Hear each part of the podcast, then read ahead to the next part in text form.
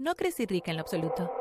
Fui criada por una mujer fuerte que trabajaba día y noche para proveer para su familia, así que por supuesto que no me importaba trabajar como mesera. De hecho, me enorgullecía. Empecé en un pequeño bar y luego un amigo me recomendó a un restaurante en el que trabajaba, un lugar realmente elegante, con candelabros y toda clase de lujos. Hola, por favor no olvides dar me gusta a este video y suscribirte para más historias locas como esta. Lo apreciamos. No tardé mucho en acostumbrarme a trabajar allí. Algunos compañeros incluso dijeron que parecía que patinaba sobre hielo por la forma en que me movía con tanta fluidez de mesa en mesa y con una sonrisa en mi rostro. Al principio mi jefa quería ver cómo trabajaba con los clientes y esas cosas, pero cuando vio que recibía buenas propinas me dio mi propia sección del restaurante para supervisar. Mientras trabajaba comencé a notar a un hombre que siempre estaba ahí, siempre vestía traje y pedía cosas caras, así que pensé que era rico. Siempre que estaba allí, mis compañeros de trabajo me decían que él pedía que cambiaran conmigo para que yo fuera su mesera, pero yo siempre decía que estaba ocupada con mi sección. Un día puso una servilleta en mi bandeja cuando pasaba. No me di cuenta al principio, pero había escrito su número en ella. No estaba interesada en un chico engreído, así que la tiré a la basura. El tipo no fue al restaurante durante unos días después de eso, solo lo volví a ver después de unos cuantos turnos. Me tocaba cerrar aquella noche y cuando estaba preparándome para salir y volteé hacia la calle, vi un descapotable y a un hombre alto parado junto a él. Tengo una propuesta de negocios para ti, dijo quitándose las gafas de sol, lo cual era ridículo dado que el sol se había puesto horas atrás. Aprecié que al menos fuera directo al grano. ¿Qué puedo hacer por usted, señor? Pregunté con mi voz de servicio al cliente. Explicó que sus padres estaban constantemente molestándolo para que tuviera una novia o se casara, por lo que quería que me hiciera pasar por su prometida por un tiempo en fiestas. ¿Por qué no lo piensas y me llamas, preciosa? Preguntó antes de darme su número y partir. Cuando se subió a su auto añadió, y llámame Simon. Me quedé atónita por un segundo y luego caminé hasta la parada del autobús. Di vueltas y vueltas por mi sala de estar, que también era mi dormitorio, comedor y cocina. Casi sonaba demasiado bueno para ser verdad, pero necesitaba el dinero. Si quería pagar el alquiler. Decidí dar un salto de fe y entonces lo llamé. Excelente, dijo cuando acepté su oferta. La primera fiesta es esta noche. Te recogeré a las once. Después de eso colgó. Empecé a enloquecer. No tenía nada que ponerme. Todo lo que tenía era jeans y camisetas. Estaba bastante segura de que usaban vestidos en estas fiestas. Estaba hurgando en mi armario cuando alguien llamó a mi puerta. La abrí y encontré a un anciano que parecía un mayordomo. Me entregó una caja grande y se fue. La abrí en mi cama y encontré un hermoso vestido junto con unos tacones altos.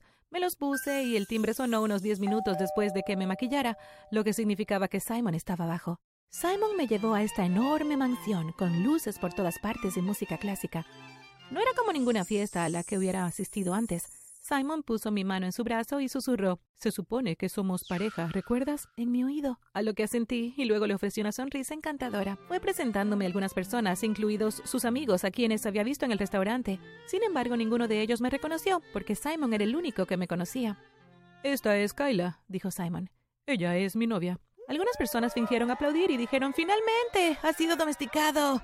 Cuando nos sentamos a cenar estaba nerviosa. Entonces, ¿conoces esas escenas de películas en las que se sientan a comer pero el personaje principal no sabe qué cuchillo y tenedor usar? Esa era yo en ese momento. Pero afortunadamente Simon se dio cuenta y cuando me ayudaba a sentarme, susurró, toma de afuera hacia adentro. Como estaba tan cerca de mi oreja, lo hizo pasar como un beso en mi mejilla. Estaba agradecida, él me salvó de sentirme avergonzada frente a estas personas. A veces durante la cena se volvía hacia mí y charlaba conmigo tomándome de la mano.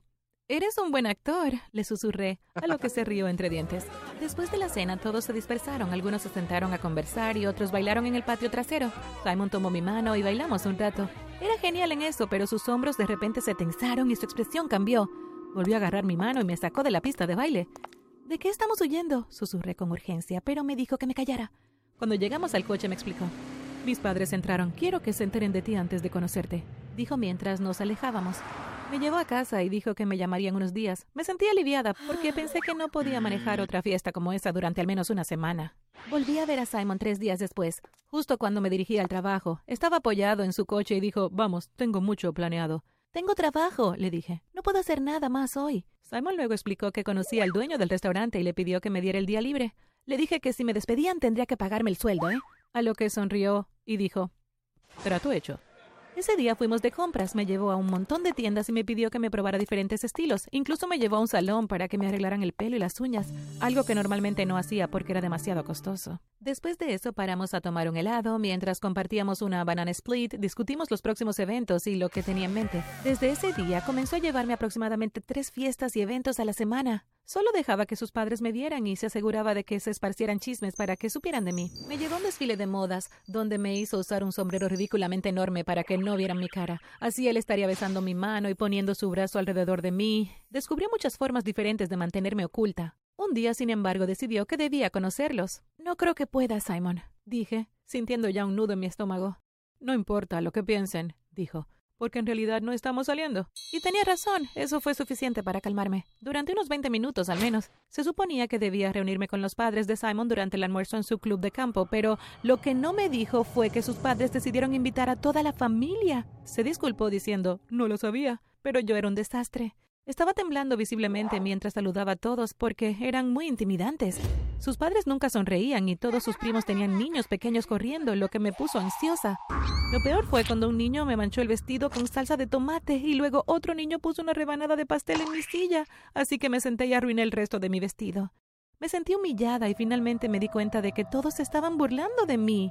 Empecé a llorar y cuando Simon lo vio, me sacó de allí sin decir una palabra a sus padres. Me llevó a casa y respetó que no quería hablar del tema, pero unos días después me pidió que nos encontráramos en un café. Nos sentamos en una mesa uno frente a otro y de la nada sacó dos boletos de avión. Tenía una gran sonrisa en su rostro y cuando vi el destino exótico en los boletos, también sonreí como loca. Podría llevar a mi amiga Jackie. A ella le encantaría ir, dije con entusiasmo, pero mi sonrisa se desvaneció cuando vi que Simon se veía triste. Bueno, uh, pensé que serían para ti y para mí, pero... Mm, murmuró, y me sentí tan mal. No, no, sí, esto es genial. Lo corregí rápidamente. Me encantaría ir contigo. Nos divertiremos mucho. Y ante eso, finalmente sonrió. Olvidé cuánto odio volar. No es que tenga miedo a los aviones, es que soy un desastre en los aeropuertos. Siempre estoy corriendo y perdiendo todo, lo que me estresa mucho, pero más cuando la persona con la que viajo es genial. Siempre está tranquilo y viaja con estilo, como Simon. Mientras yo luchaba por mantener mi bolsa de lona en mi hombro sin dejar caer todo en mis manos, él estaba tomando un café y arrastrando su elegante maleta detrás de él. Cuando llegamos a la puerta, se puso de pie, de repente. ¿A dónde vas? yo pregunté. Oh, puedo abordar antes, dijo, porque, ya sabes, primera clase. Se alejó, luciendo engreído mientras yo me sentaba, con la boca abierta. Cuando la clase económica pudo abordar, me aseguré de que mi bolso de lona lo golpeara en la frente antes de dirigirme a mi asiento cerca de la parte de atrás. Cuando finalmente llegamos al hotel después de nuestro largo viaje, ¿puedes creer que Simon trató de fingir que el hotel cometió un error con nuestras habitaciones? Se suponía que íbamos a tener habitaciones separadas, pero en cambio obtuvimos una suite de luna de miel. Incluso lo vi dándole al hombre del vestíbulo 100 dólares extra para fingir que fue su error. Dormí en el sofá, por supuesto, y dejé que el cretino se quedara con la cama. Pasó todas las vacaciones tratando de que yo saliera con él en distintas citas. Rechacé cortésmente muchas de sus propuestas, pero se puso tan triste que cedí. Las vacaciones terminaron con una cena romántica que él también fingió que era un error. Después del postre, deslizó su mano sobre la mía y se inclinó sobre la mesa para besarme. Sorprendentemente me encontré devolviéndole el beso. De repente estaba tan mareada y confundida, aunque no más que él. Supongo que en algún momento del vuelo de regreso a casa nos convertimos en pareja. Simon fue todo un caballero y pagó para pasarme a primera clase, pero hice que se arrepintiera con mis ronquidos cuando dormía y mi llanto cuando veía una película cursi. Vamos, siempre estamos en tu casa, le supliqué cuando me recogió un día para pasar el rato. Quería que él subiera a mi apartamento porque siempre íbamos al suyo y allí me sentía extraña. Ugh, ok. Finalmente aceptó la derrota. Sonreí y corrí escaleras arriba con él justo detrás de mí. Hice palomitas de maíz mientras él ponía una película y nos sentamos en el sofá. Oh, déjame traerte algo de beber, dije, desapareciendo en la cocina. O más bien hacia la cocina, ya que mi apartamento era pequeño y básicamente era solo una habitación. Volví al minuto y le ofrecí un vaso con gaseosa. Se lo bebió bastante rápido diciendo que estaba delicioso. En unos cinco minutos estaba inconsciente y finalmente pude dejar escapar un suspiro de alivio. Rápidamente le quité su bebida y lo llevé a la silla. Lo até con la cuerda que escondí debajo del sofá y luego le tapé la boca con cinta adhesiva. Tenía algo de tiempo antes de que volviera a despertar, así que fui a cambiarme de la estúpida ropa que me compró y ponerme mi ropa de trabajo habitual, toda negra, por supuesto. Más temprano de lo que esperaba, Simon se despertó. Comenzó a patear y a intentar gritar, pero no podía moverse y sus gritos salieron ahogados. Lo siento por todo esto. No es nada personal, solo negocios.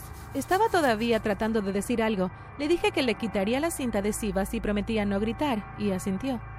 ¿Cómo pudiste hacerme esto, Kyla? Pensé que me amabas dijo con mucho dolor en su voz. Nunca dije que te amaba. Nunca afirmé. Mira, tu padre tiene algunos enemigos. Quieren tener influencia sobre él, le expliqué. Comenzó a suplicarme que lo dejara ir. Dijo que sabía que yo sentía algo por él, que esta no era la chica que él conocía.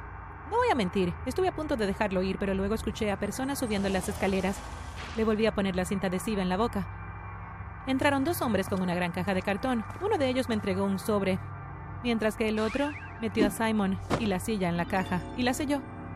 Dudé, pero luego cedí y le pregunté, no le harán daño, ¿verdad? Uno de los hombres se rió entre dientes y respondió, cuanto más lo lastimamos, menos está dispuesto a negociar su padre, así que no, el chico lindo seguirá siendo bonito. Se fueron tan pronto como llegaron y mi apartamento se sentía mm, vacío. Sin embargo, era solo un apartamento temporal. Llamé a mi jefa y la puse en altavoz, mientras me sentaba en la cama contando el dinero en el sobre. Jefa, soy yo. Está hecho, le dije. ¿Cuándo es mi próxima tarea? Y con eso, seguí adelante. Esta vez dolió un poco, pero nada que no haya hecho antes y que no volvería a hacer como siempre hago.